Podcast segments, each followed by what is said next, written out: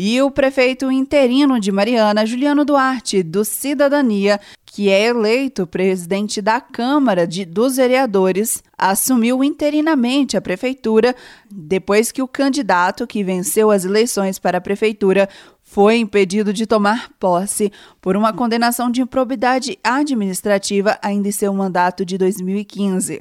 Celso Cota, do MDB, e seu vice, Cristiano Vilas Boas, do PT, ainda recorreram em duas instâncias e não conseguiram vitória judicial.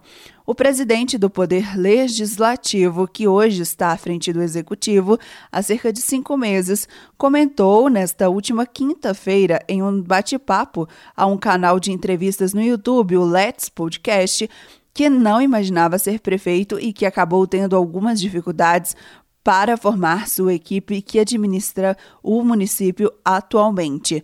Vamos ouvir. É, foi uma mudança muito, muito brusca né? Porque eu não imaginava ser prefeito.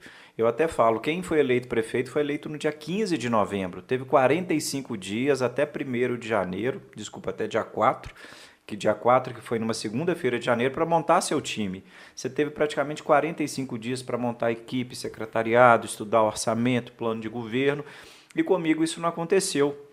É, eu estava preocupado na eleição de Câmara, eu não tinha como planejar um governo futuro, sendo que eu não tinha certeza que seria eleito e a eleição de Câmara é a eleição mais difícil, porque são entre os próprios vereadores e tinham vários bons nomes também concorrendo ao cargo de presidente da Câmara.